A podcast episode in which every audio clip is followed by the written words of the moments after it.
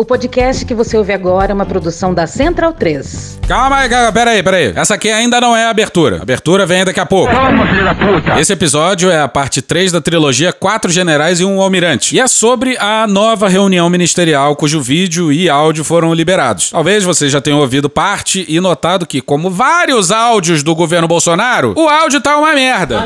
É uma merda. Então aí a gente vai soltar duas versões. Uma só com o áudio original, talvez fique difícil de entender uma vez ou outra, e outra versão comigo lendo em cima, dublando, pra facilitar o entendimento. Aí fica ao gosto de cada um, cada um faz o que quiser. Deixa cada um se fuder do jeito que quiser. Essa aqui é a versão sem dublagem do áudio. Se você quer a outra versão, a versão diferente, vai lá no feed e dá play na outra. Agora sim, bora pra abertura. Obrigado, senhor presidente. Como é de ciência de Vossa Excelência, a Câmara dos Deputados fez uma alteração no seu regimento que ataca diretamente a democracia, que ataca o sistema bicameral.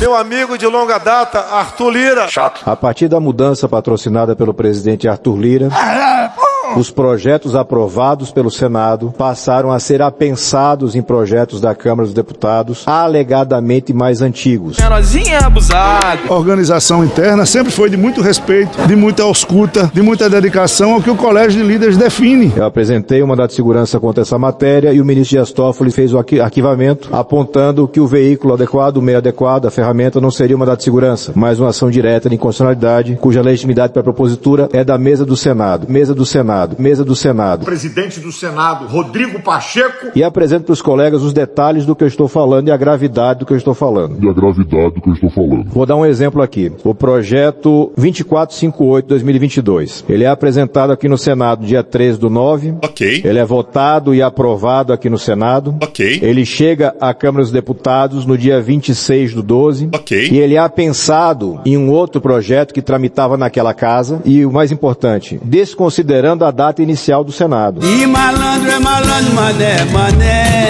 Então, não dar preferência para o projeto do Senado já seria uma fraude ao bicamer- bicameralismo. Mas mais ainda, ele considera a data inicial do projeto do Senado como a data de chegada na Câmara dos Deputados. Por conseguinte, jamais teremos um projeto mais antigo. O projeto do Senado sempre será o mais novo. Diz aê, diz aê, Arthur Lira é chato. Você percebe, senador Rodrigo Pacheco, presidente dessa casa, presidente do Congresso Nacional. Eu citei apenas exemplificativamente mais de 20 senadores que tiveram projetos aprovados e esses projetos são fraudulentamente, fraudulentamente A fraude está.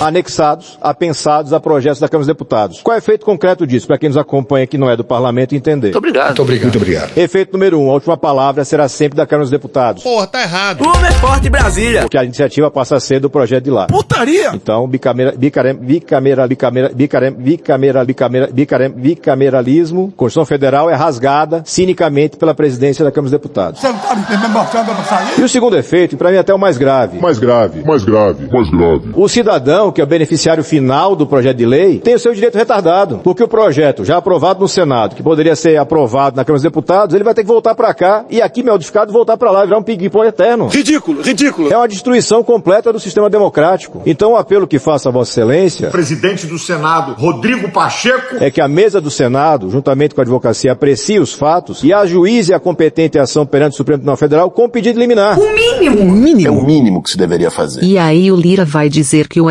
STF tá se metendo no legislativo ao apontar a óbvia inconstitucionalidade dessa porra. Porra, caralho, porra. Porque não é possível que qualquer cidadão brasileiro se coloque acima da Constituição, acima do Parlamento, acima da República.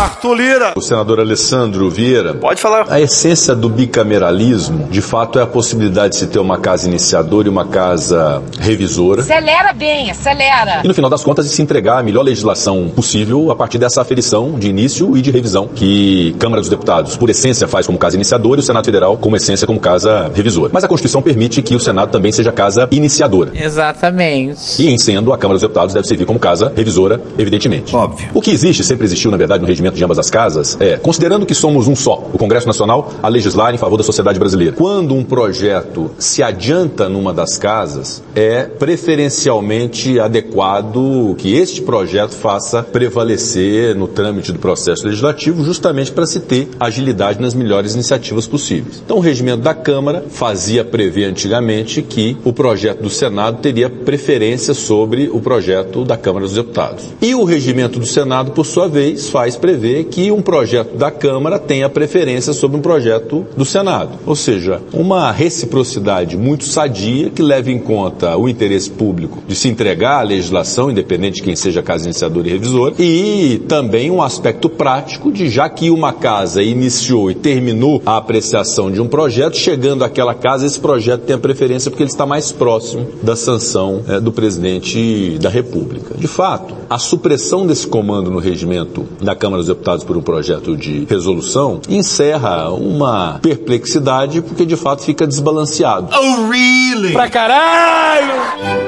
Alvedrio. Livre vontade sem constrangimento externo. Arbítrio. É, e fica sempre ao alvedrio do momento de se arquivar um projeto do Senado que já esteja adiantado. O que, diga de passagem, também é um expediente que o Senado pode utilizar e não seria adequado utilizar até em desprestígio a Câmara dos Deputados. E a porrada tá lembrando ainda. Tanto de duas uma, ou se tem realmente por indevido, passivo de ser corrigido essa questão na Câmara dos Deputados, eventualmente até por inconstitucionalidade. O Congresso Nacional, às vezes, quando decide não legislar, ele está legislando. Não abre espaço para que outros poderes o façam. Mano, porra, porra. Inconstitucionalidade, que eu espero seja reconhecida dentro de um acordo político feito entre o Senado e a Câmara. Ou então a segunda alternativa é que o regimento do Senado também seja alterado para suprimir a preferência dos projetos da Câmara em relação ao Senado. Senhoras e senhores do Brasil! Aí sim nós vamos ter novamente o restabelecimento desse balanceamento entre as duas casas. De qualquer forma, o senador Alessandro Vieira suscita esse tema. Eu vou recolhê-lo, senador Alessandro, até pelo não conhecimento do mandato de segurança que Vossa Excelência aqui noticia, para poder primeiro inaugurar um diálogo político com a mesa diretora da Câmara dos Deputados. Aí não, pô! Para que possamos restabelecer esse comando que é de isonomia entre as duas casas, dentro desse espírito de que, embora sejam duas casas diversas, integram mesmo Congresso Nacional e o mesmo Poder Legislativo a legislar em favor da sociedade brasileira. Mais ou menos. Obrigado, minha gente! Abraço! Porra! Medo e delírio em Brasília. Veja, vocês percebem a loucura? Legal. Olá, bem-vindos ao Medo e Delírio em Brasília com as últimas notícias do que restou do Brasil. Bom dia, boa tarde, boa noite. Bom dia, porra! Por enquanto. Eu sou o Cristiano Botafogo. Cristiano, seu lixo. Cristiano, seu lixo. Seu lixo. Seu lixo. Seu lixo. Seu lixo. Seu lixo. Lixo. Lixo. Lixo. E Cristiano. Aquele verme maldito. E o Medo e Delírio em Brasília. É, aquele podcast. Beijo pra eles, né? Beijo pro Medo e Delírio em Brasília. Medo e delírio, hein? Fora seu medo e delírio em Brasília, pô! Eu não ouço Medo e Delírio. É escrito por Pedro Daltro. Abraço, Dalton! Pedro Daltro. E um beijo pro Pedro Daltro. Pedro Daltro. Beijo, Daltro. Pedro Daltro. Pedro Daltro. Pedro Daltro. Pedro Daltro. Pedro Dalton. Um beijo pro Pedro Daltro. Esse é o episódio dias 411 a 414. Ah, é? Foda-se. Bora passar pano? Não. Tá, mas bora tentar passar um pouquinho menos de raiva? Bora.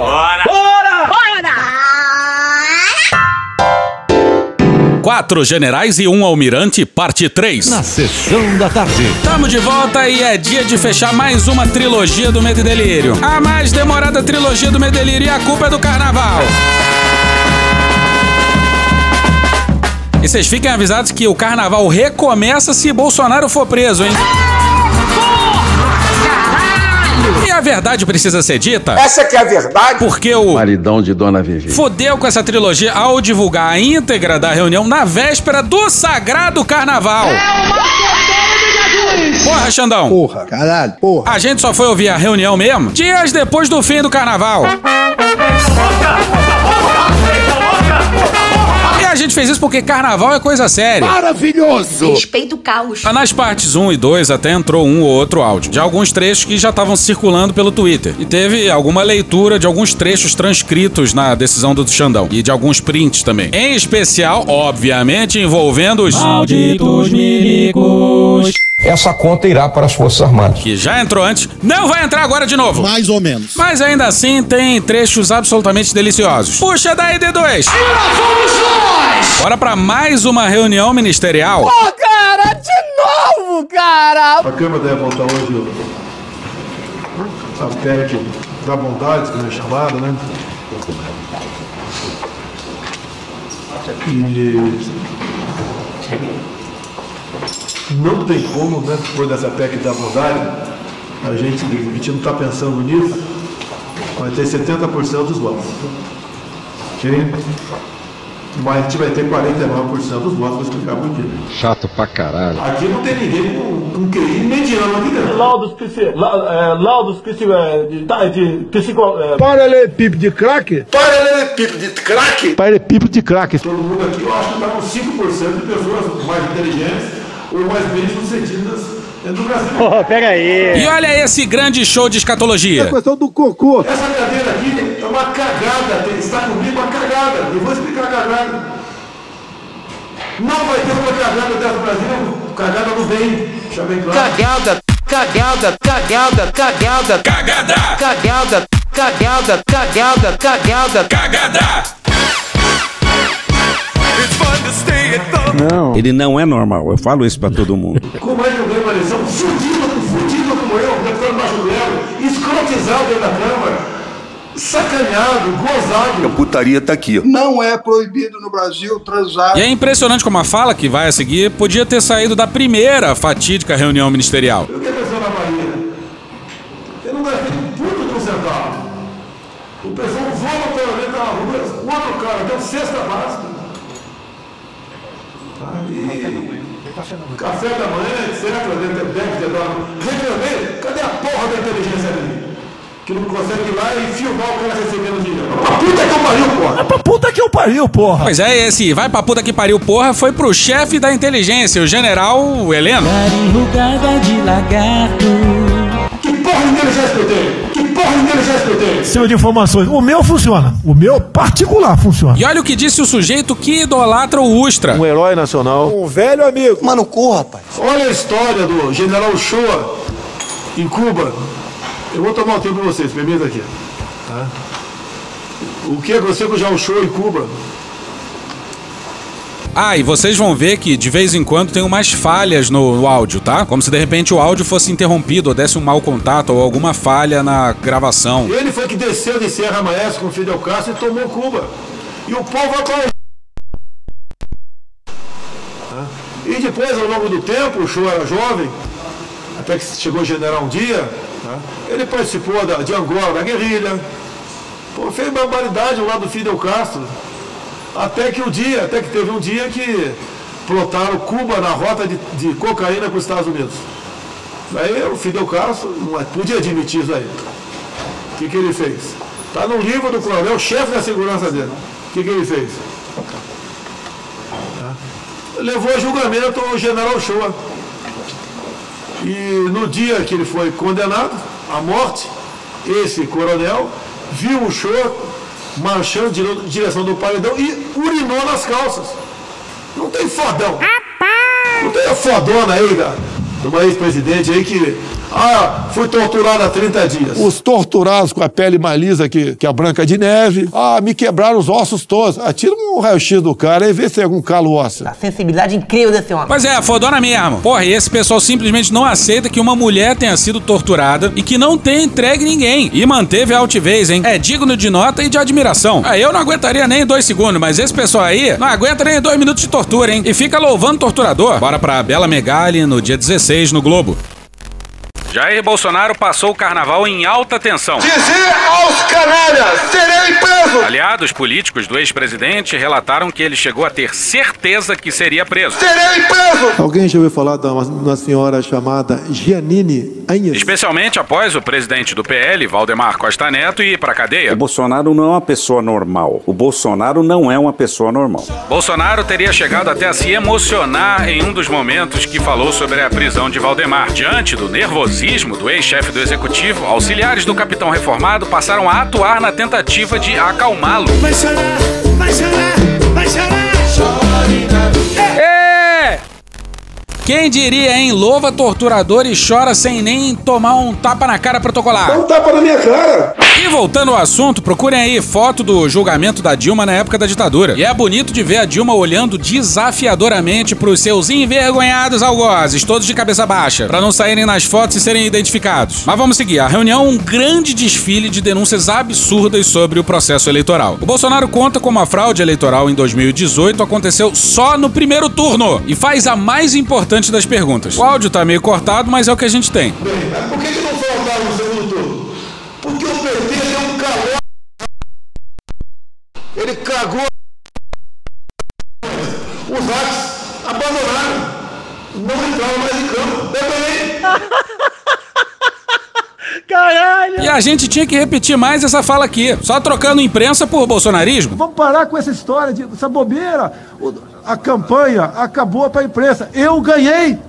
A imprensa tem que entender que eu, Johnny Bravo, Jair Bolsonaro, ganhou, porra! Ganhou, porra!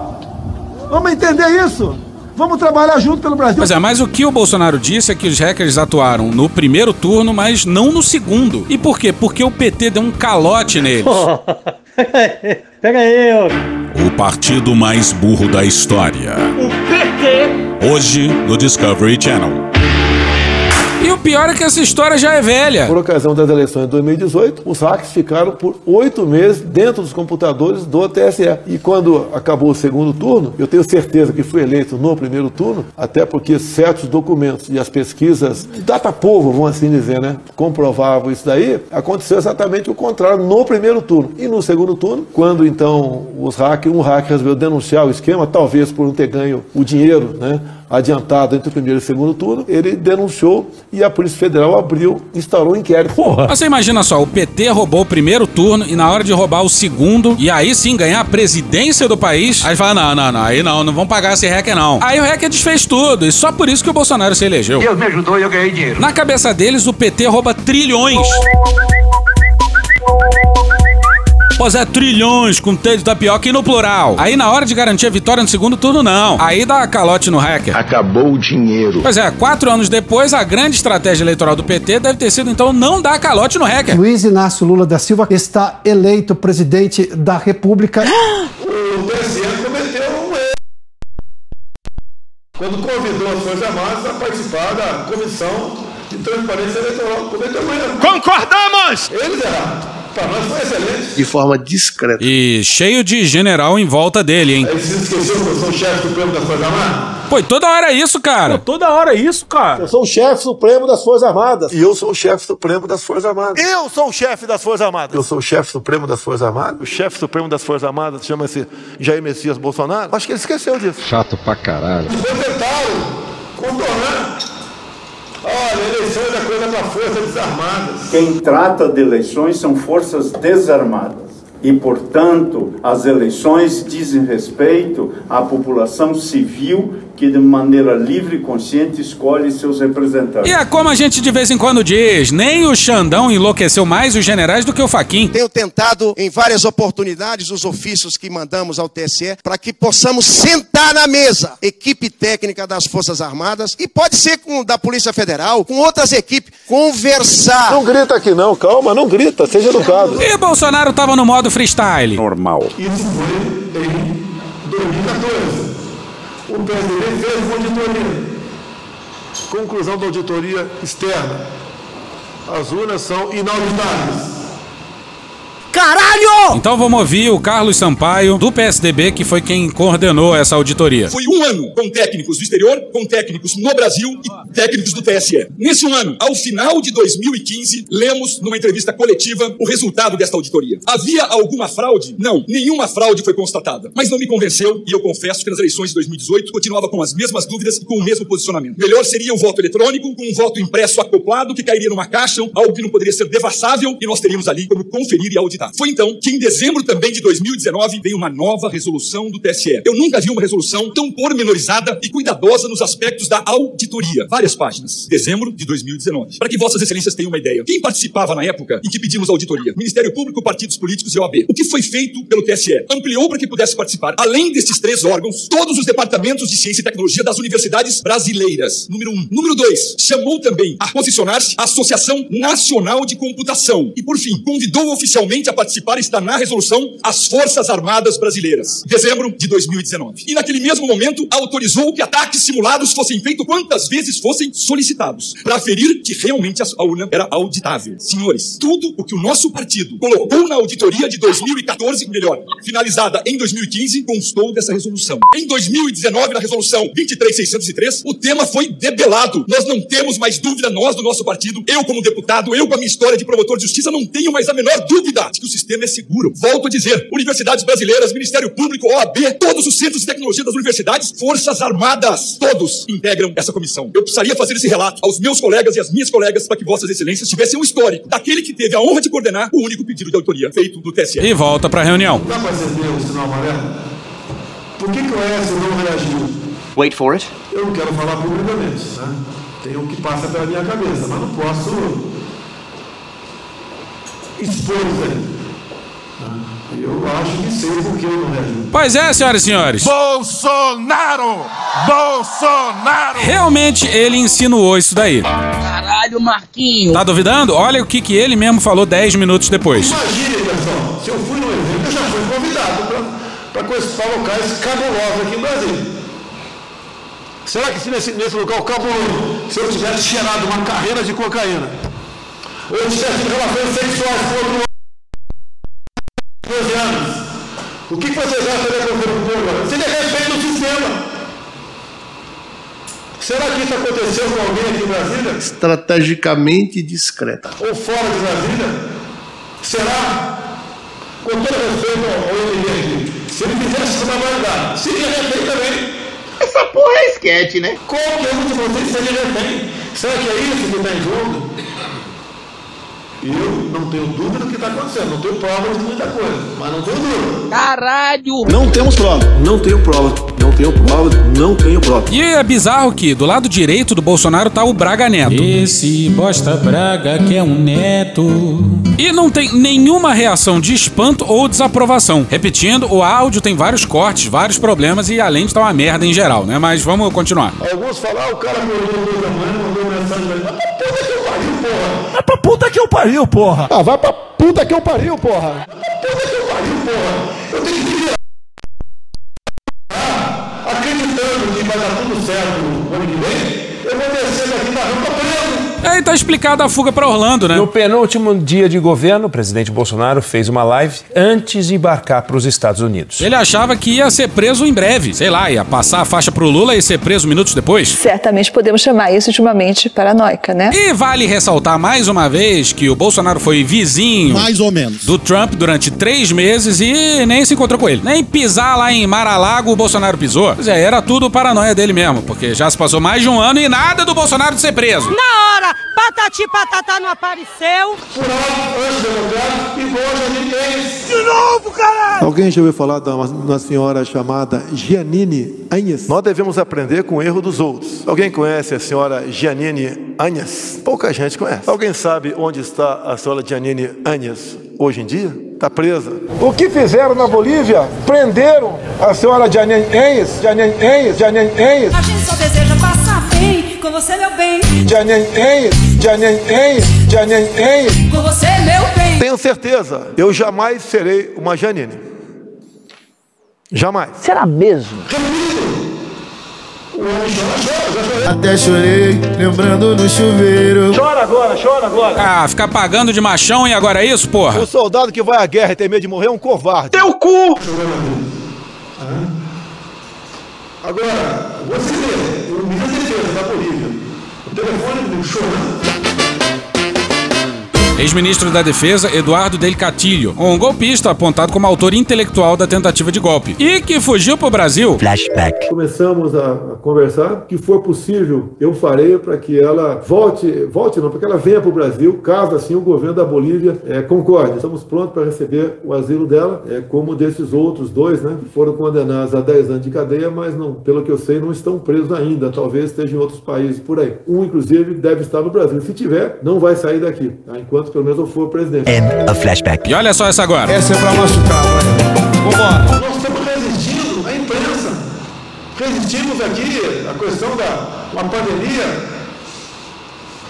Resistimos a muita coisa. É inacreditável que nós estamos vivos ainda dentro do governo. Pra caralho! E aí a gente tem que concordar com o Bolsonaro. É inacreditável. É inacreditável que esse governo verde oliva do Bolsonaro, que sabotou toda a forma de combate à pandemia, com confissão atrás de confissão. Eu fui o único chefe de Estado do mundo que foi na contramão do que se pregava tocante à pandemia. O único... Talvez eu tenha sido o único chefe de Estado do mundo todo que teve a coragem de se insurgir contra essa política do fica em casa. E ainda assim o cara completou os quatro anos de mandato mandato. Fizeram uma carnificina e não aconteceu nada. E, aparentemente, pro Brasil, a tentativa de golpe é mais grave do que matar, sei lá, 200, 300 mil brasileiros por sabotagem sanitária em plena pandemia. Tem que ser falado. Não, cara, quem fala de eu não tô governo, tá vendo? Nós não vamos acordar. Com tudo que nós temos na frente, não usar máquina a meu favor, longe disso. Uma máquina que a gente nunca viu antes. Por um décimo disso, prefeitos tiveram mandatos cassados, governadores tiveram mandatos cassados. Primeiro consignada, essa questão dos taxistas e caminhoneiros. Em qualquer outro momento, isso seria é, caracterizado pela justiça eleitoral como compra de voto. Mas do outro lado, um capeta em pessoa. O cara mais diabólico que eu conheço é o Bolsonaro. E olha só essa aqui. Vamos de novo com. Essa é pra machucar, vai. E eu não tenho dúvida, com respeito a todos vocês aqui. O Lula chegando, botando 23 ministros, todos vão fazer exatamente o que ele quer. Todos. Tá dentro da defesa? Pode botar Dilma na defesa. Sonho meu. Alguns falam com um certo sarcasmo até que o senhor, pela sintonia com as Forças Armadas, é um general sem farda.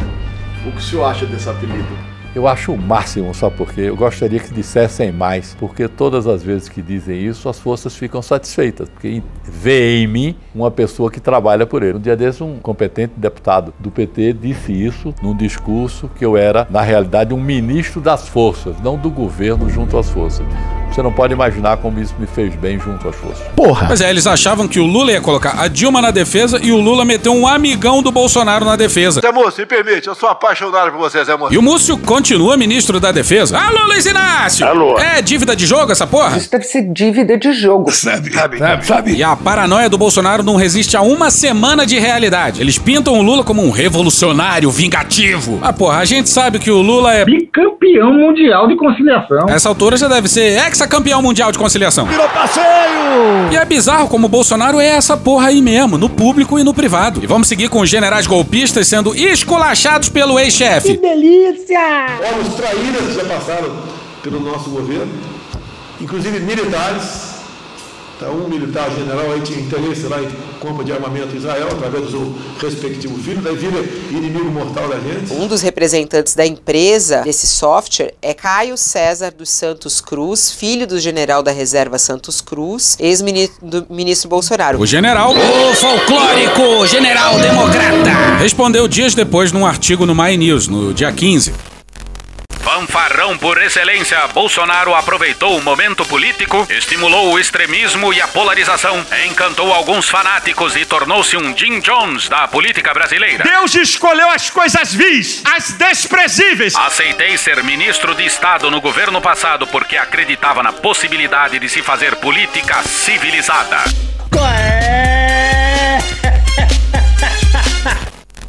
Ó o Santos Cruz fazendo política civilizada em 2018. O Haddad representa a ditadura, representa o fascismo, representa nazismo, representa racismo, divisão do país em cores, regiões, etc. Então é a hora da opção. O gigante acordou, o Brasil vai votar Bolsonaro. Mano, corra, rapaz. Frustraram-se ou mesmo mergulharam em problemas os que acreditaram nesse Jim Jones, os que foram induzidos de qualquer forma para a frente dos quartéis e para os crimes na Praça dos Três Poderes. Ele provavelmente está falando do 8 de janeiro. Mas podia estar falando do executivo repleto de generais cometendo crime do governo Bolsonaro. Braço forte, mão amiga, punheta para todo mundo. Desgastaram-se os que participaram de reuniões comprometedoras e constrangedoras, os que arriscaram e até mesmo destruíram suas histórias de vida por terem se vinculado por qualquer razão a um covarde e mentiroso. Covarde! Mentiroso! Ih, mas olha só, porque. A porrada tá lambrando ainda. Do Exército Brasileiro, hein? E o Santos Cruz tá nesse bolo aí. Não adianta querer sair, não, hein? Agora tu aguenta. Vai segurar na piroca dele até o final. Porra, não tem nenhum otário aqui, não, caralho. Assim, repudio veementemente as mentiras covardes ditas pelo ex-presidente Jair Bolsonaro na reunião de 5 de julho de 2022 e que foram identificadas como dirigidas à minha pessoa. E sobre o próprio filho não falou nada, cujo trabalho, ao que tudo indica, aparentemente, era vender equipamentos de espionagem para colegas dele. Aí, ó. Um general minimamente sério Não existe isso. Ouve o que você tá falando. ia chegar pro filho e falar: Porra, não vai pegar bem você vendendo coisa pro exército. Esses caras aí são meus colegas, arruma outro cliente, porra. Mas no Brasil, ao que parece, isso é utopia. Se eu puder dar um filé meu, meu filho, eu dou. Não abro mão do que tô recebendo. Deixa bem claro isso aí. Mas voltando à reunião, sobrou pra mais um general. Olha o outro que foi aqui, porta-voz. O presidente afirmou que foi cometido um crime. Eu queria entender exatamente qual crime foi cometido e com base em que ele faz essas alegações. E sobre a questão. Alguma dúvida sobre o crime? Eu, eu tenho. Qual crime foi? Sobre o crime que foi cometido de invasão? Pelo jornalista? Não há dúvida. Por parte do presidente, não há dúvida. Qual Acho crime? que não há dúvida por parte de ninguém. Não, eu, eu, eu, eu, eu quero saber qual crime o jornalista cometeu. Repito, há alguma dúvida que houve o cometimento de um crime? O senhor pode dizer porque eu tenho, eu tenho essa dúvida. Esta é a minha resposta. Mas qual crime? Próxima pergunta, por favor. Petulante. Ficou um ano sem fazer porra nenhuma aqui, porque eu acabei com, com a figura do porta-voz. Esse porta-voz aí, o Rego Barros, é o cúmulo do absurdo. Porque ele era porta-voz do governo e general da ativa ao mesmo tempo. General da Ativa. E o que o Bolsonaro tá dizendo é que o. General da Ativa. Não fazia porra nenhuma. Porra nenhuma. Que delícia. Mas quando ele foi embora, não interessa o motivo, virou um grande escritor de jornal pra sacanear a gente. Aí fica a pergunta pra gente, né? O Rego Barros é muito alto? Porque é a única explicação pra ele ser um grande escritor. O Rego Barros escreve umas colunas horrorosas do Correio Brasiliense. Uma breguiça, uma coisa cafona, brega demais. Encerra a coluna com um franciscaníssimo paz e bem, que nem combina com ele. E tem traíra civil também, hein? Olha o outro traíra que eu mandei para os Estados Unidos. Tudo bem? Para ganhar a batalha, a gente tem que aceitar. Quem anda com Satanás, eu não aceito. Eu prefiro perder. Acabou. Deu emprego para ele 22 mil dólares por mês, né, Paulo Guedes? Uma festa danada. O outro irmão dele 10 mil dólares por mês. E o cara meu inimigo. Xinga. Faça o que o professor Olavo fala. Xinga, xinga. Bolsonaro encheu o bolso dos Weintraub de dólar. Tem dois professores que ousaram dar apoio científico ao Jair Bolsonaro. Caralho! E alguns preocupados em ser preso. Não vai ser preso. Ele está pronto para fazer uma delação premiada no Supremo. Caralho, você imagina agora a delação premiada do Abraham. Ele vai falar o que tem na cabeça dele. Mesmo falando aqui da reunião, foi uma reunião reservada. Infelizmente fomos obrigados a divulgar a fita, né? Porque se a gente não divulga, e o cara estava escondendo prova da justiça, igual aqui. Se for gravado, o problema é meu se vai ser divulgado ou não. Deixa eu morrer, o problema é meu. O problema é meu. A vida é minha. Isso é problema meu. E essa é a primeira vez que a possibilidade da reunião estar sendo gravada vem à tona. Mas tudo vai ficar ainda mais delicioso mais pra frente. Mas aí está um pequeno retrato do Brasil. Eu quero passar a palavra para o deputado, o deputado Felipe Barros. O Felipe Barros participou de uma live com o Bolsonaro em agosto de 2020. Aquela na qual o então presidente divulgou um inquérito sigiloso para todo o Brasil. Flashback. Obrigado, presidente, a todos os telespectadores. Obrigado pelo espaço. Então, eh, no início dos trabalhos da Comissão Especial, eh, eu tive o conhecimento da existência desse inquérito. Acontece que esse inquérito, ele corre eh, sobre segredo de justiça. a flashback. Você tem a acrescentar sobre a questão técnica. Porque o dele está na reta também, está no, no inquérito da fake news. Por que será? Quando eu vou para a segunda live, onde eu mostro o inquérito que ele recebeu, o inquérito sem qualquer classificação sigilosa, daí o TSE fala, ó, o Barroso, que era presente, né? O presidente Bolsonaro está divulgando dados sigilosos Exatamente. é, de, de uma, do Tribunal Superior Eleitoral, o inquérito ostensivo. Daí Ele fala que as urnas são inexpugnáveis. Se são, por que inquérito? Por que não deixa mostrar o inquérito? Eu mostro o inquérito aqui agora, deixa bem claro.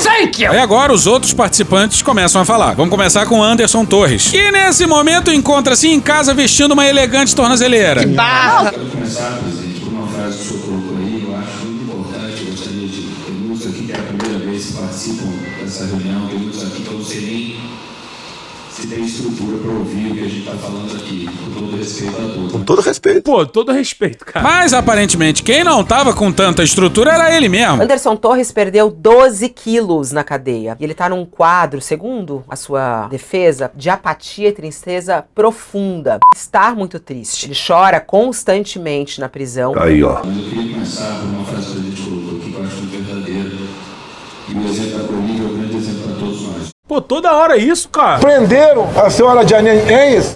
Fuder. O ex-secretário de Segurança do Distrito Federal e ex-ministro da Justiça do governo Bolsonaro foi preso hoje assim que desembarcou em Brasília. Legal. Anderson Toro, que era um, um homem extremamente leal ao presidente e preparado. Eu gostava, gosto muito dele. Legal. Quero deixar bem claro isso, porque se eu não estou dizendo que eu quero que cada um pense no que pode fazer previamente, que todos vão se fuder. Acertou, miserável. De novo! Eu não tenho, não tenho dúvida disso, eu estou vendo isso se organizando. E talvez tenha sido por isso que a polícia de Brasília tenha atuado daquela forma no dia 8 de janeiro. Não tenho dúvida disso.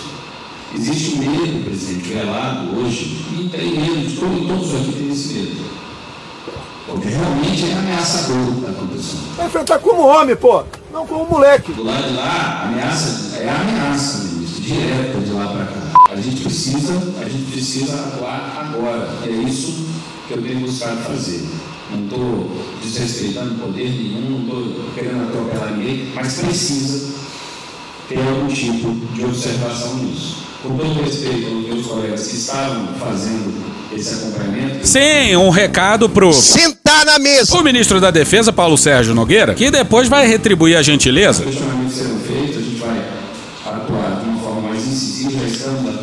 E meses depois, o Torres atuava de forma incisiva, ordenando inacreditáveis blitzes da PRF no segundo turno, em especial no Nordeste. Aê, Bolsonaro Urubu, aqui é os eleitores do Lula, ó. Andando a pé, 25 quilômetros pra ir votar, que tu botou a, a, a federal aqui no povoado pra proibir o povo votar pro Lula. O Anderson Torres encerrou a sua lamentável participação e o Bolsonaro perguntou se algum outro ministro queria falar. E é aí que surge ele. Esse Braga Neto, que é um Boston Medical Group. não faz muito sentido. Só observar que saiu uma notícia agora dizendo, o Faquinha dizendo que a auditoria não muda o resultado da eleição. Eu não sei se os senhores já viram isso. A auditoria não muda o resultado da eleição. Está nos jornais, mas só, só uma atenção. Depois que der merda, não muda nada. Aí uma outra pessoa completa. É que o presidente falou, depois que aconteceu, não tem o que fazer. Aí depois volta o Bolsonaro. Eu vou ter que tomar providência.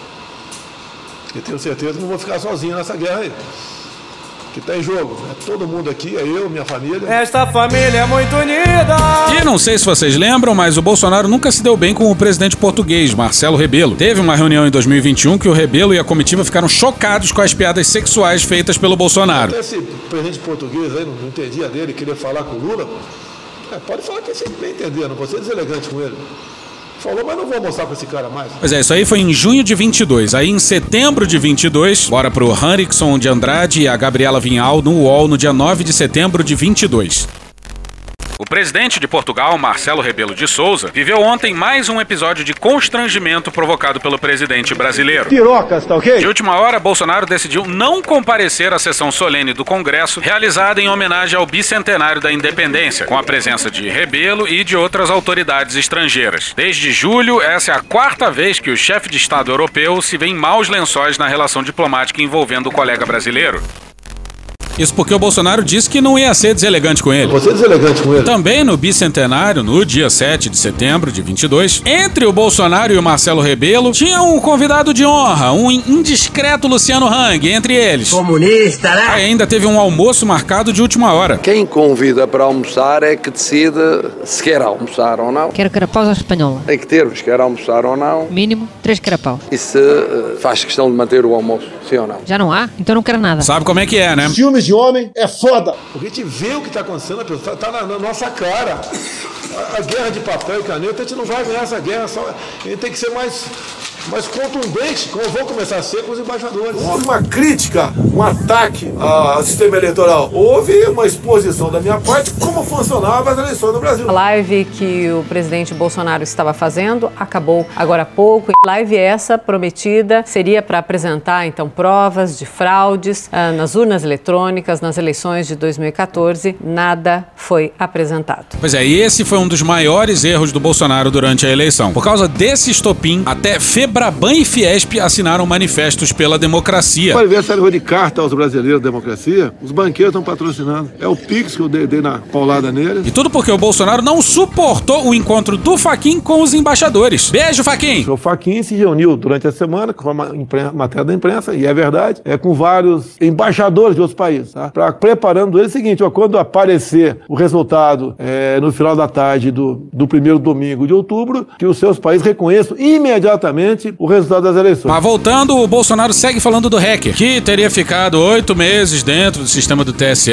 etc. Chato pra caralho. A eleição em São Paulo não tem como. Do primeiro ao oitavo local, tirando a cada decimal, com 0,39%, igual ao mesmo percentual, com 100%, não existe isso. Então o algoritmo foi cravado ali, olha. Então o percentual tá- final está decidido e varia aqui do lado depois da vírgula. Tá, é, é isso daqui. Mas é, o Bolsonaro assume que esse é o nível de amadorismo das pessoas. O hacker não só deixava rastros visuais da sua invasão, O código-fonte esteve na mão de um hacker. E o código-fonte, estando na mão de um hacker, ele pode tudo. Pode até você apertar um e sair o 13. Pode se apertar 17 e sair nulo. Eu recebi vários vídeos, recebi telefonema, que o cara ia lá apertar ó, o 17 e aparecia o 13. Fode, porra! Pois é, não só isso, como o hacker também aparentemente era incapaz de arrumar uns números mais aleatórios. Ele não precisa ser inteligente para entender isso. É assim o negócio, passando o cerol. Que se exploda, pô. Além, eu sou a democracia, é que o Barroso fala. O Faquinho também fala, Alexandre Moraes. Ô Alexandre Moraes, quem divulgar fake news, vou gastar o registro e vou prender. Que porra, nem no quartel te faz isso. Com certeza. Você viu na fronteira, né, com o tenente? Tá com a adrenalina lá em cima, tá ligado? nunca faz com o soldado, um recruta. Ameaçar de prender o recruta. Adrenalina lá em cima, muito combate, é, com O mosquito. cara ameaça prender qualquer um. Presidente, Não, a notícia. Pega o microfone desse aí. Pode puxar pra ver se A delicadeza do Bolsonaro testando o microfone. Praticamente fez um gesto de fudeu com o microfone, pô. como o cara é grosso. Agora é o Paulo Sérgio Nogueira, ex-ministro da Defesa, falando. Senhor presidente, senhores ministros, Então, senta na mesa. Então, senta na mesa. é, o papel do Ministério da Defesa, das Forças Armadas, nesse processo todo. Fomos convidados, uma equipe técnica muito competente, capaz, Pô, podia chamar esse pessoal pra fazer um banco de dados de armas, hein? Nem banco de dados unificado de homicídio de arma a gente tem. Então, assim, a gente tá fudido. Ou então dava pra usar esse grupo de técnicos aí pra compartilhar com os civis a porra dos voos irregulares que rolam na Amazônia. Mas aí não, aí é tudo muito difícil, inalcançável para os valorosos e bravos militares. E a gente vai deixar o. Sentar na mesa! Falar à vontade. Deve ter falado merda e nem percebeu, né? realizou durante meses um trabalho de ajudar Não grite, seja educado. a dar mais transparência, segurança Transparência. Transparência. e melhores condições de auditoria. Foram 15 propostas. Às vezes o TCE vai em números diferentes. Em duas oportunidades, 15 propostas. Uma em dezembro, uma em março. Muito bom, muito bom. três parcialmente e nove eh, não foram aceitas. Sob alegação de logística, de custos e que ficaria para eleições futuras e assim por diante. As que não foram aceitas, as mais importantes que dariam essa transparência, essa segurança, estão incluídas nisso daí. Esses comentários aqui, eu penso que fiquem entre a gente. Deu errado. O TSE, ele tem o sistema e o controle do processo eleitoral. Então, como disse o presidente, eles decidem aquilo que possa interessar ou não e não tem instância superior. Quem trata de eleições são forças desarmadas. E a gente fica meio que de mãos atadas esperando a vontade dele aceitar isso ou aquilo. Pois é que o traje, onde já se viu um general brasileiro ter que depender da boa vontade de um rally civil. Me deixa bastante chateado. Chateado. Ah, e aqui vai ter outro buraco no áudio, hein? Eu ainda estou insistindo no âmbito da comissão para que a gente consiga colocar as três Olha o buraco aí! que são muito importantes e estamos aí documentando e tentando para ver se dá tempo. E há tempo, só falta boa vontade. Porra, caralho, porra. Então, Comissão de Transparência Eleitoral, é isso que está acontecendo. A comissão está mantida. Vou falar aqui muito claro, senhores, A condição é para inglês ver. Olha ela! Nunca essa comissão sentou numa mesa e discutiu uma proposta. Sentou numa mesa, sentou numa mesa. De novo, cara! Sentar na mesa! A gente pensou muito se ia meter isso aqui na íntegra ou não, mas. Foda-se. Vai na íntegra mesmo! Liga o rádio aí, Cristiano. Quero só ficar ouvindo você falando, não. Caralho, grossa. Esse hit é chiclete, naturalmente vai ficar. Senta, senta, senta, senta, senta, senta na Troca, mesa! troca. O meu colinho quer tua. Sentar Outra, outra. Eu vou, eu vou. Sentar na mesa! Caralho, não muda. Agora vai sentar! Caralho, Sérgio tá em tudo quanto é lugar. Na mesa! Sentar mesa! Sentar mesa! Não, desliga um Chateado. minutinho. Ô, Cristiano, tu tá de sacanagem comigo, né? Não, porra, tu- só o que tá passando. Porra, escolhe uma estação aí, tá bom. Tá, vai passando. Vê se pelo menos tem uma nova, né, porra? Dentro do carro, hoje vai Sentar na mesa! Ó, essa é nova. nunca sentei na mesa. Sentar, sentar, sentar, sentar, sentar. 50 sentadas. Sentar, sentar, sentar, sentar, sentar. 50 A sentadas vez tem outra. Escolhe uma estação só, pelo amor de Deus. Sentar, sentar na mesa! Ela Sentar na mesa! que é obrigatório na Sérgio mesa! tudo quanto é música na rádio. Sentar na mesa! preta, ela queria ter duas Mesa! Sentar ao mesmo tempo na branca e na preta. Queria ter duas Mesa! Mesa! Ah, volta. É retórica, discurso, ataque à democracia e eles fazem o que- o tem que ser feito. Nunca numa mesa, Demorou pra sentar aqui na mesa. nunca numa mesa, alguém levantou essa proposta sim da Polícia Federal para fazer isso e isso. O que, é que você acha? O senhor, por favor, pois, traz um técnico aqui pra gente ver. É possível, não é possível? Tudo de forma extremamente. Técnica, técnica, técnica. Então a comissão foram cinco reuniões esse período todo, desde setembro. Algumas virtuais, uma meio virtual, meio presencial, e que só conversa para pôr em dormir. Desça daí, seu corno, desça daí. Bom, que fique bem claro isso. Nós estamos juntos, presidente. Tamo junto, hein? Tamo junto. PR é gente de bem. PR é gente de bem. Abraço, galera! Nós nomeamos uma outra equipe à parte, técnicos das três forças, estão trabalhando lá comigo numa salinha no MP, para tratar como fiscalizar as etapas, oito etapas desse, desse próximo, dessa segunda fase. É uma entidade fiscalizadora, ela fiscaliza, ela não audita, ela não põe a mão no fogo, eles não vão deixar mexer na máquina. Esse comentáriozinho aí no final é do Braga Neto se dirigindo pro Bolsonaro. Que, por sua vez, nem se dá o trabalho de olhar pro general. Que delícia, cara! Aí nós vamos estar do lado da máquina, por exemplo, quando forem lacrar o sistema. É a cultura da lacração, é a cultura do cancelamento. Talvez a coisa mais importante na lacração do sistema é quando vai se fechar o cofre do sistema que vai sair para todas as urnas. Nessa hora nós vamos exigir que seja feito um teste de integridade, por exemplo.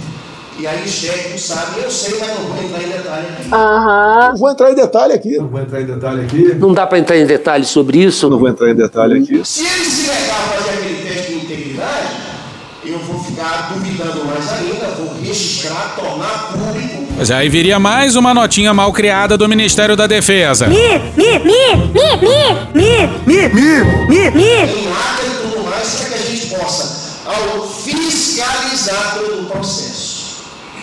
Então esse passo que nós estamos vivendo neste momento. Eu queria ressaltar aqui, presidente, a importância e me perdoe a minha sinceridade a participação dos partidos políticos como auditoria, que eles podem auditar. E eu não estou vendo Ah, mais uma falha no áudio. Isso foi em julho de 22. E Valdemar aparentemente atendeu aos pedidos do Paulo Sérgio em novembro daquele ano, mudando seu discurso anterior, que era esse aqui, ó. Temos controle das urnas. Todas as eleições são sorteadas urnas, que os partidos são convidados junto com a Polícia Federal para checar as urnas. Se trata de defender os interesses do país. Ninguém pode reclamar. O próprio Bolsonaro foi eleito presidente do Brasil, com mais 53 deputados federais. Como reclamar da urna eletrônica? Não tem como reclamar. O Tribunal Superior Eleitoral vai ampliar o número de urnas a serem sorteadas no dia das eleições para os partidos irem lá junto com a Polícia Federal para checar essas urnas. Então é muito importante.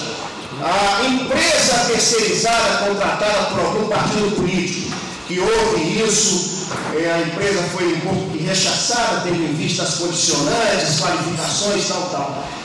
Também é muito importante o papel dessa empresa. Aí o que vai a seguir já entrou aqui na minha voz no episódio passado, quando eu li trechos da reunião citados na decisão do Alexandre de Moraes. Mas vale sempre a pena ouvir essa voz serena. O que eu sinto nesse momento é apenas na linha de contato com o inimigo, ou seja, na guerra a gente linha de contato, linha de partida, eu vou romper aqui e iniciar a minha operação.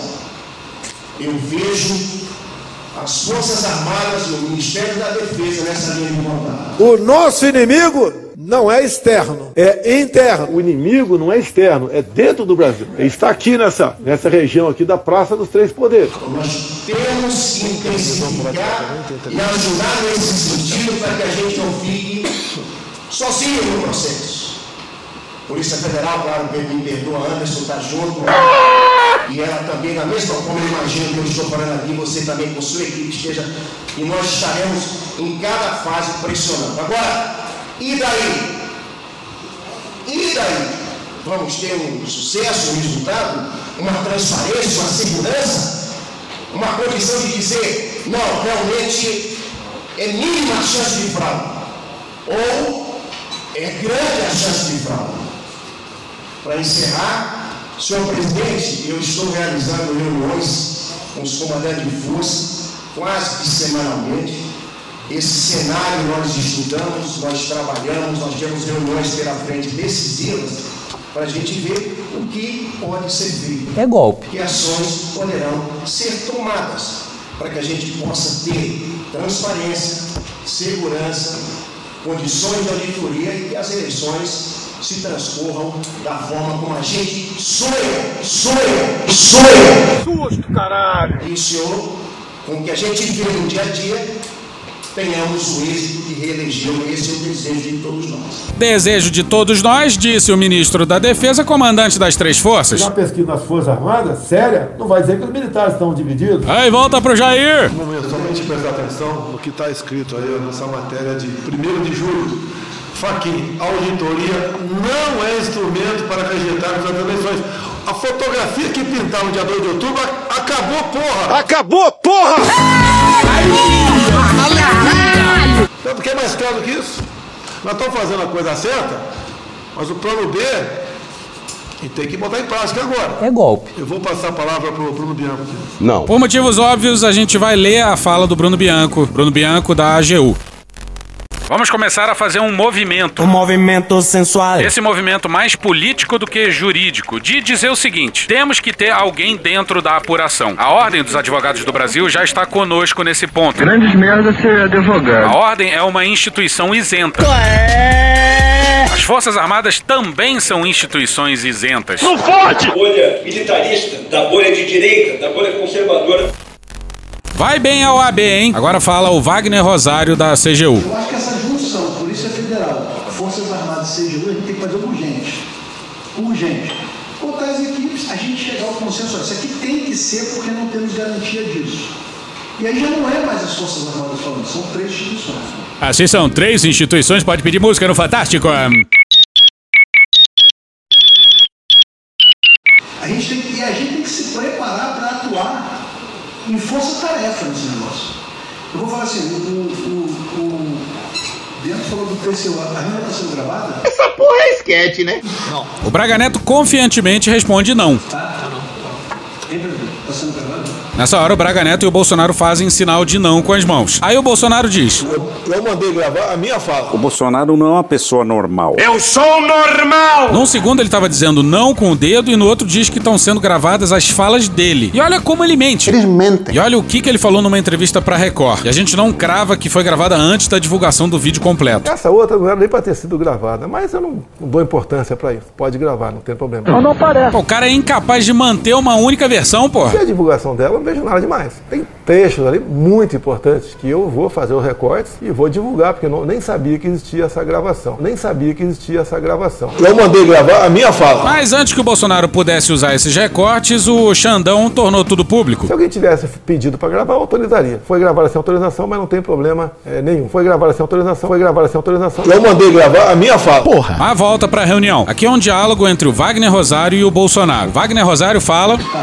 Beleza. O TCU já soltou um relatório dizendo que as urnas seguras, são seguras.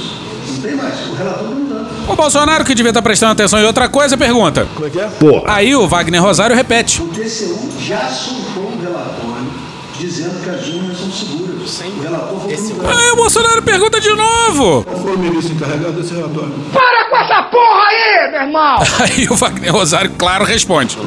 Aí Bolsonaro fica puto, joga o óculos na mesa e diz o seguinte: Olha pra minha cara, por favor. Ele é forte, é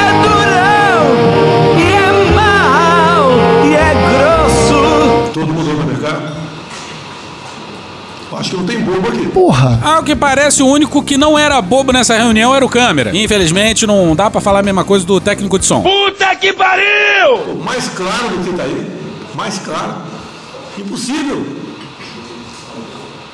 Eu acredito que essa proposta de cada um da comissão de transparência eleitoral tem que, quem responde para a CGU vai, quem responde para a Força Armadas aqui, é botar um- algo escrito tá? e pedir ao OAB, vai dar, a OAB vai dar credibilidade para a gente. Porra, de novo a OAB. Grandes merda ser advogado. E tem mais, hein? E lá vem mais! Quando meteu o OAB ali, que mudou, olha só como a posição ajuda a gente, produção. A OAB mudou, pô. Tem uma pessoa lá que a gente vê com bastante é, alegria. Porra, é OAB, é Conselho Federal de Medicina. Tamo fudido, cara. Um cara que fugiu daquela história de, de, OAB antigamente ser um partido político. Não mete essa! Pois é, como diria o filósofo. Eliseu Drummond da Teleste. Grandes merda ser advogado. Mais um buraco no áudio, hein? O Faquin mesmo falando que eu fui conversar com o Putin sobre hacker russo. Esta merda. Olha o buraco, o buraco. Por que preocupado? Que eu tenho conversado com os marcianos para invadir o TSE. Flashback. Eu pergunto, eu poderia aqui agora deter alguém por ter espancado um marciano? End of flashback. Não é inexpugnável? Olha o que esses caras fez. O erro que eles cometeram foi botar as Forças Armadas dentro do- do- da comissão de transparência eleitoral. Eles cagaram o pau aí, erraram. É questão do cocô. Isso acontece em guerra, né? Que no sul da guerra aí, dava um momento, um vacilo do cara da frente lá, porra, perdeu a guerra, pô. Tem carisma, mas perdeu. E aí? Chamou o inimigo pra dentro, né? Bolsonaro não acredita em nenhuma eleição. Ah, só no Brasil não. Cansou de falar que o Trump venceu lá nos Estados Unidos. Ah, agora tem isso aqui, ó. Colômbia, o- na Colômbia o voto foi no papel. Eu conversei com o Duque, faltava acho, uns 10 dias para as eleições, lá na Cúpula das Américas. Ele falou, não tem problema, a gente vai com a eleição. E ali fizeram coisa ali que, tá, perdendo via internet, etc., fizeram coisa que mudou. Ele tinha meia dúzia pontos na frente e perdeu as eleições. O Bolsonaro não é uma pessoa normal. Pois é, nem o Ivan Duque questionou o resultado das eleições colombianas. Mas pro Bolsonaro, o Petro roubou a eleição. Pelo visto, o Petro não deve ter dado calote no hacker. O apelo que eu vou, estou sendo até profissional, me desculpe aí. Porra. Todos aqui têm uma inteligência bem acima da média. Gênio! esse texto é maravilhoso. Quem foi que escreveu? Os gênios com inteligência acima da média estavam sendo involuntariamente gravados na cena do crime durante o crime. Então, o Sérgio tem com a missão aqui de reunir, assim, convidar o pessoal da transparência eleitoral. Enquanto que o presidente, vai estar o Paulo Sérgio, que representa as forças, representa não, é o ministro da Defesa, onde a gente vai botar de forma bem clara né, um quadro que está acontecendo. Acho até que essa reunião né, poderia até ser aberta para a imprensa. Poderia até ser para a imprensa. Que, tem, que a transparência é transparência eleitoral. Aí o Paulo Sérgio responde. É. Isso tá na minha agenda futura. Caralho! Dentro de um planejamento, fazer tudo que eu falei aqui para a imprensa. Bolsonaro tá desesperado tentando interromper o Paulo Sérgio aí perdeu a paciência. Muito mais com Tô Tá no planejamento, presidente. Vou na linha do Paulo Sérgio aqui, parabéns. E essa parte aqui pegou a gente de jeito, hein? Alguém tem dúvida que tem um país aí que vai meter o pé aqui dentro? Alguém tem dúvida disso? Eu falei a palavra China hoje de manhã? Não falei. E acabou o Brasil. Acabou. Nós somos talvez a, a última democracia do mundo. Tá de sacanagem. Você é maluco, é? Ou você é idiota? O Bolsonaro tá totalmente drogada. É uma eleição que vai representar para o mundo o Brasil. Por que, que o turismo está subindo aqui no Brasil? Não é porque o Gilson é um cara bonito, não. O sanfoneiro. O sanfoneiro Gilson também é autor de grandes sucessos internacionais. Daddy, what the fuck live for me?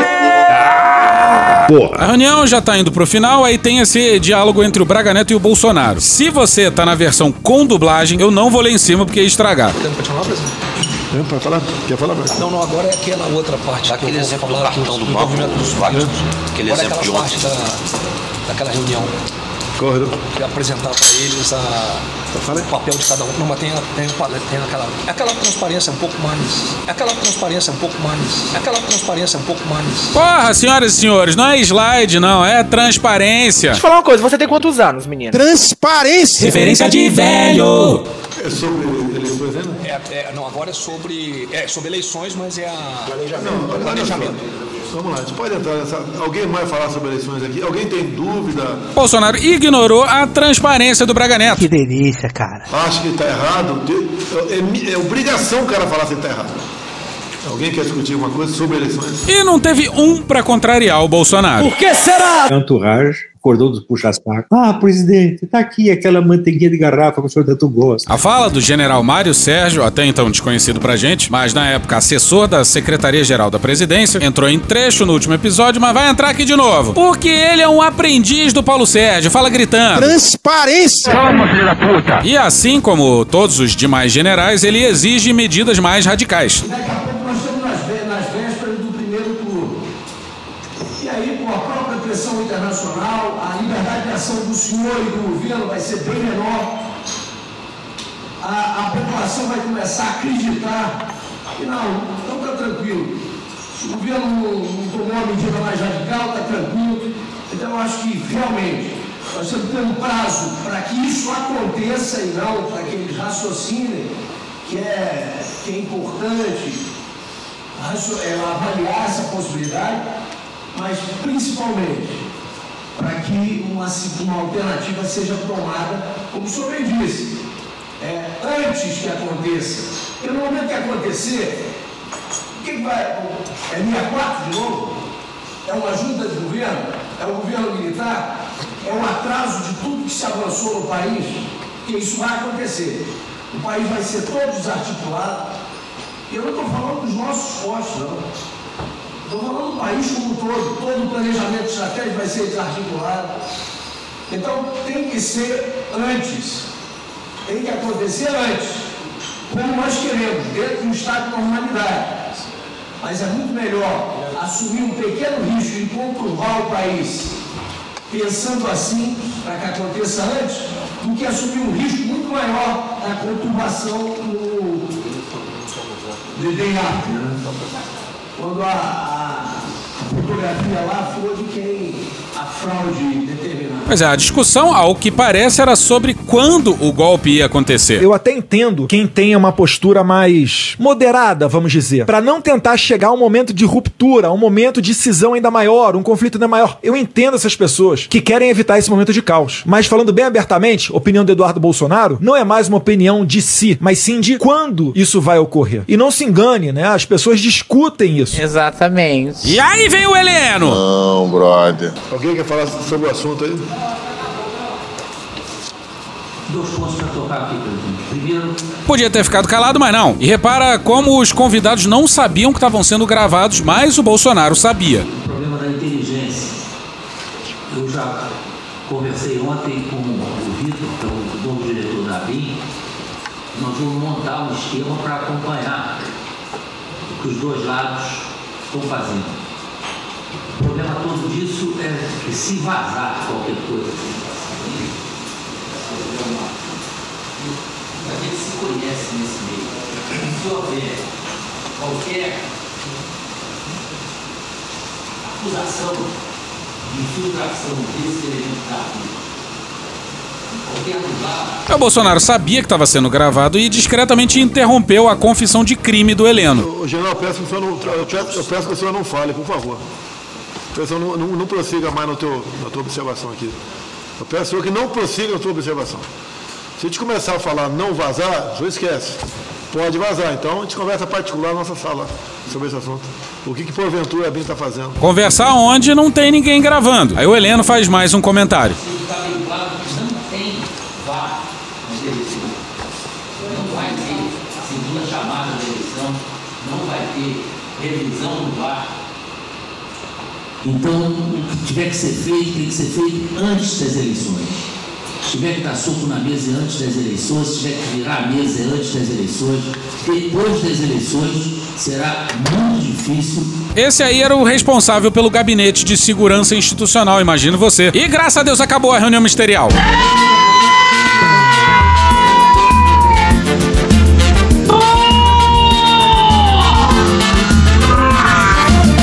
o Bolsonaro largando a mão do Heleno na entrevista da Record, hein? Em dado momento, o Heleno falou que ia se- seguir os dois lados, tá? se inteirar dos dois lados.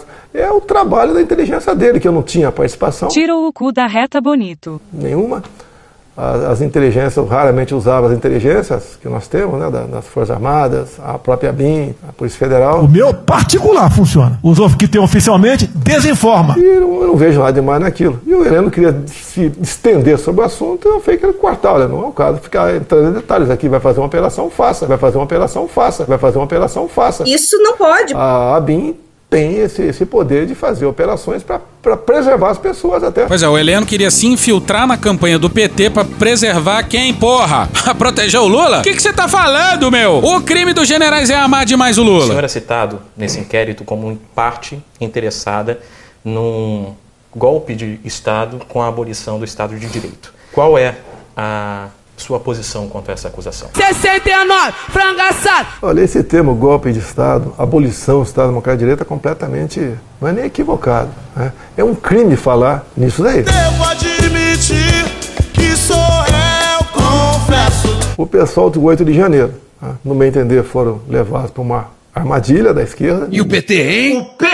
Quando você fala em golpe de Estado, geralmente é algo tramado na surdina. Pelado na piscina. Tem que ter força, ou militar, ou tem que ter arma nesse negócio. Não teve nada disso. Flashback. Tem gente que deve estar chateada comigo, devia ter feito alguma coisa, qualquer coisa. Eu não poderia fazer o que o outro lado fez. E digo, né, para você conseguir certas coisas, mesmo dentro das quatro linhas, você tem que ter apoio. End of flashback. O senhor diz que não ah, teve participação ou interesse num golpe de Estado, mas o senhor também descarta eh, a possibilidade de integrantes do seu governo terem articulado para que isso acontecesse? Eu não acredito nisso. Vo- vo- Vontade de fazer as coisas, indignação, sempre acontece. Eu acho que não. Agora você pode ver, até nessa, nessa reunião de ministros, eu falei, vamos esperar acontecer para tomar providência. É mentira. Mentira. Mentira! Nós não podemos, pessoal, deixar chegar as eleições, acontecer o que está pintado. Está pintado.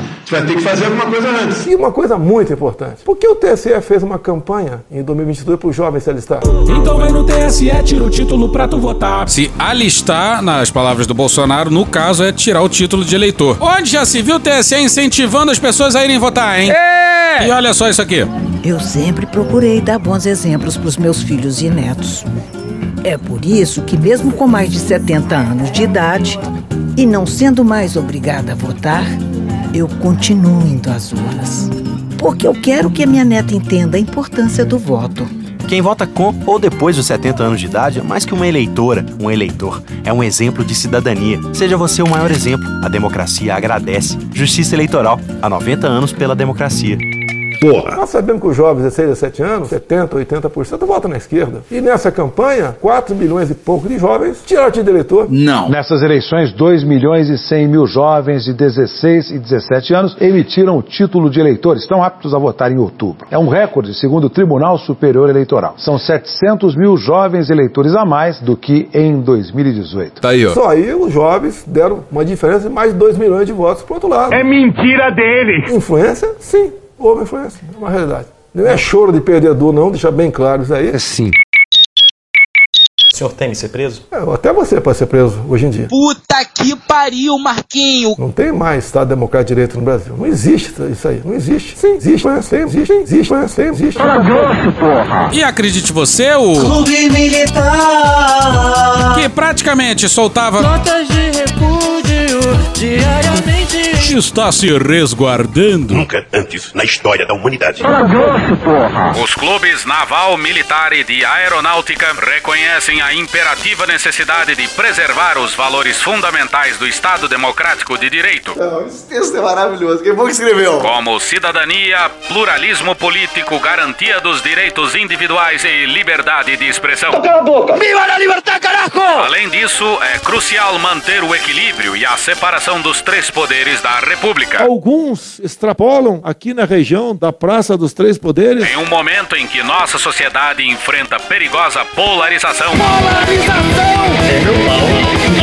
E a gente está na bolha, todos nós estamos na bolha. Todos nós somos da bolha fadada, da bolha militarista, da bolha de direita, da bolha conservadora. A maioria de nós somos dessa bolha. Surge a preocupação com antagonismos entre diferentes setores. Observamos com apreensão a exposição de distintos chefes militares, associados a atos que supostamente atentaram o Estado Democrático de Direito. Algo que cumpre registrar, consideradas as suas trajetórias de vida, avaliamos ser pouco sustentável. Clube Militar.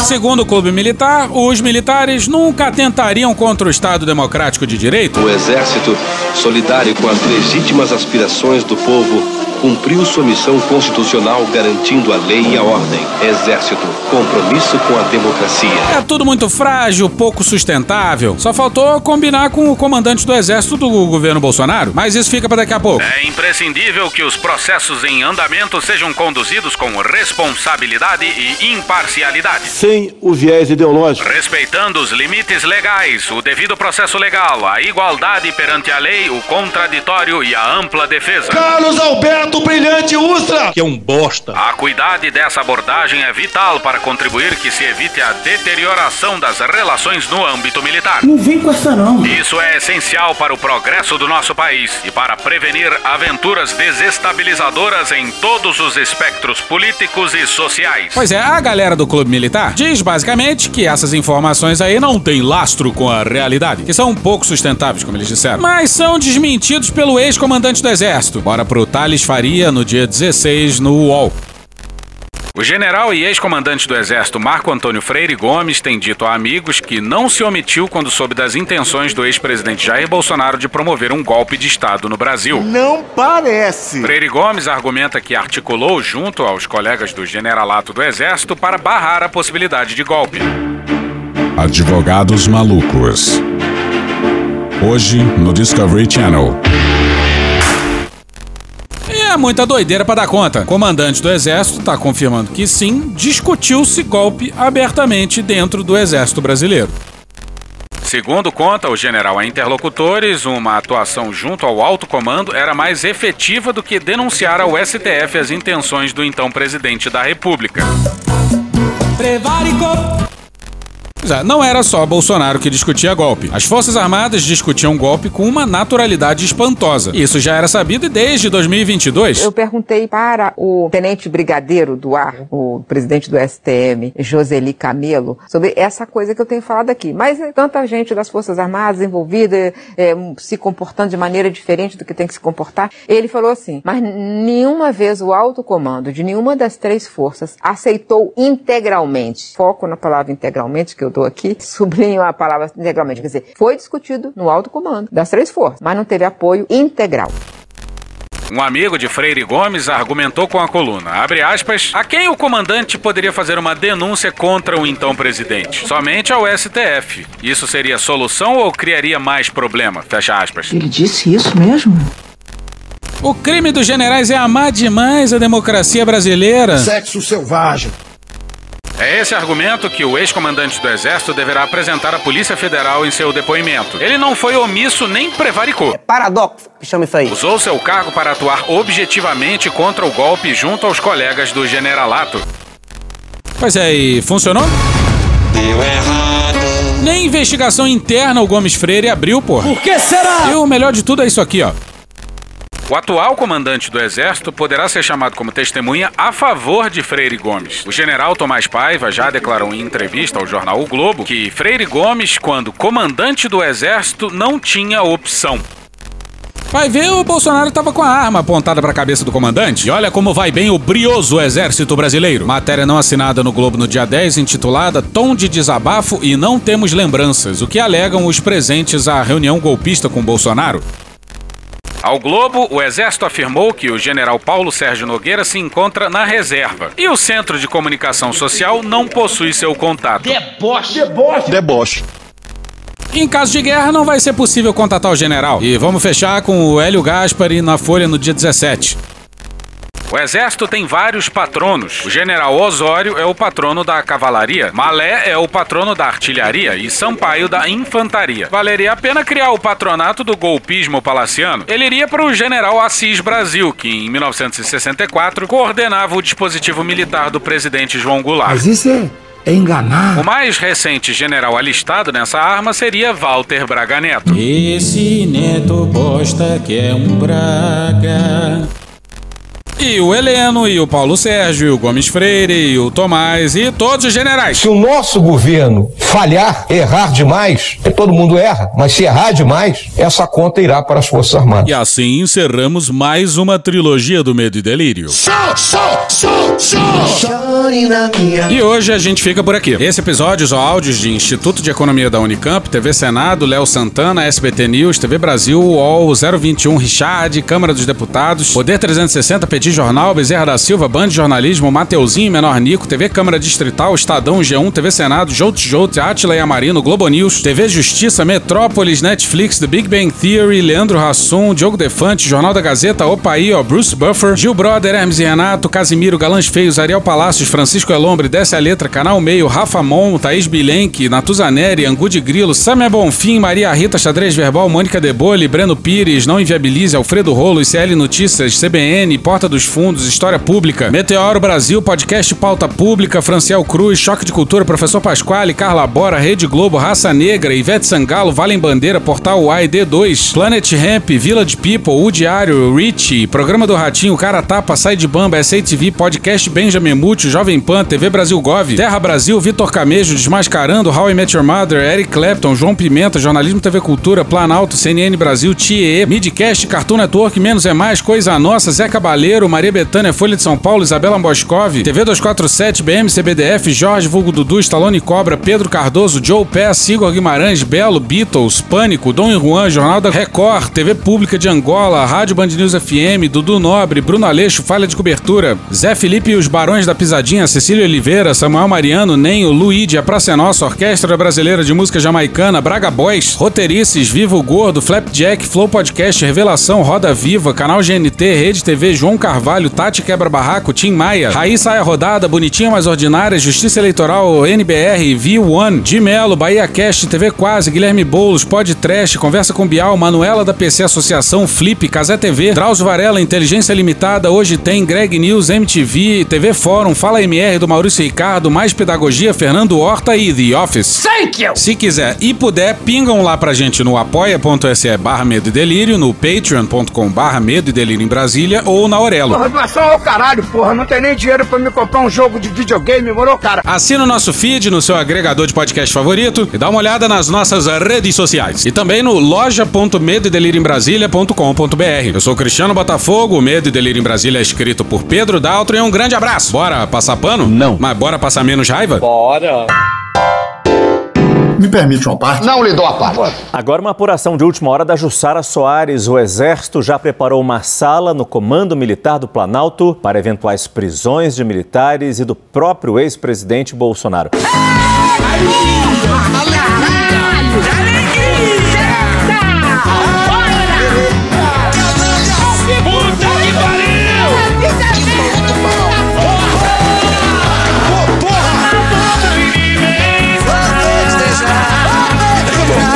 Selvagem. Acabou? Não. Acabou sim. Acabou? Não. Acabou sim, acabei de falar. Acabou? Acabou, acabou. Porra, acabou! Beijinho, sigamos com muito amor e poesia. Ouve a voz do seu períneo. A boca é um ânus da face. Varanda do pum. Lexotan não se toma na veia. Essa porra é maconha? Quando você é jovem, qualquer pessoa que tem um baseado vira seu amigo. O Bolsonaro sendo atropelado. Tô de acordo. Fazer as pessoas passarem fome. É isso. Cenoura, cenoura. Mais ou menos isso. Que porra é essa aqui? É maconha essa porra? Quem fuma 200 baseados! Muita gente. Muita, mas muita gente. Conversa de bêbado. Nem todo artista é maconheiro, mas todo maconheiro é um artista. Algum delírio. Presunto Parma, vamos lembrar, não é qualquer presunto. Não é proibido no Brasil transar. Antigamente as pessoas ainda coçavam a virilha, hoje nem isso coça mais. Pegue sua Toyota, empurre dentro do seu cu. Um opalão, um chevette, um gol bolinha. Vai deixar eles mijarem em cima de você. Lixo. Arrombado. Vai entrar o grosso. O grosso chegou! Ai, que dor no meu pau. Eu sou especialista em pau. É a piroca. Ela é bastante extensa. Veja a gramatura. Você não sabe como eu ficava feliz quando eu vi um trabalhador mostrar uma pica. Também entra, também entra. Cadê os machos? Eles têm um pênis. Pistolão bonito, né? Há controvérsias. Contém ovos. Não esqueça de lavar os testículos, a virilha e o ânus. 95% da população mundial faz errado a limpeza do ânus. Anos. Os galináceos têm pênis. Tem graça esse final? Não, né? Desculpa. Desculpe! Desculpe. Desculpe. Desculpa. Desculpe. Desculpe. Tem que enfrentar esses. Como é que é? Medo e delírio, aquele podcast Brasília fala, né? Malditos milicos, né? Eles têm uma história muito triste no Brasil, os militares. Mas por que a gente não fez isso na transição? Essa sensação de caos, medo e delírio, não necessariamente em Brasília. A gente sabe que o presidente Lula, até o medo e delírio em Brasília, brinca sempre que ele é bicampeão mundial de conciliação. Já vou adiantando para vocês que eu vou de letra B, mas com a possibilidade de dar errado. Deu errado. Vamos lá, medo e delírio. Muita gente vai falar de forma jocosa, que poderia. Não acho errado. Acho que, inclusive, o pessoal do Medo e Delírio, que não precisa de nenhum é, conselho meu, uma galerinha muito foda, eles vão pegar essa reunião aqui, vão destrinchar e vão transformar ela num troço do balacobaco. Será mesmo? Acorda, vagabundo! Acorda! Acorda! Obrigado, minha gente! Deus proteja a todos! Sejam felizes! Um abraço! Deus proteja a todos!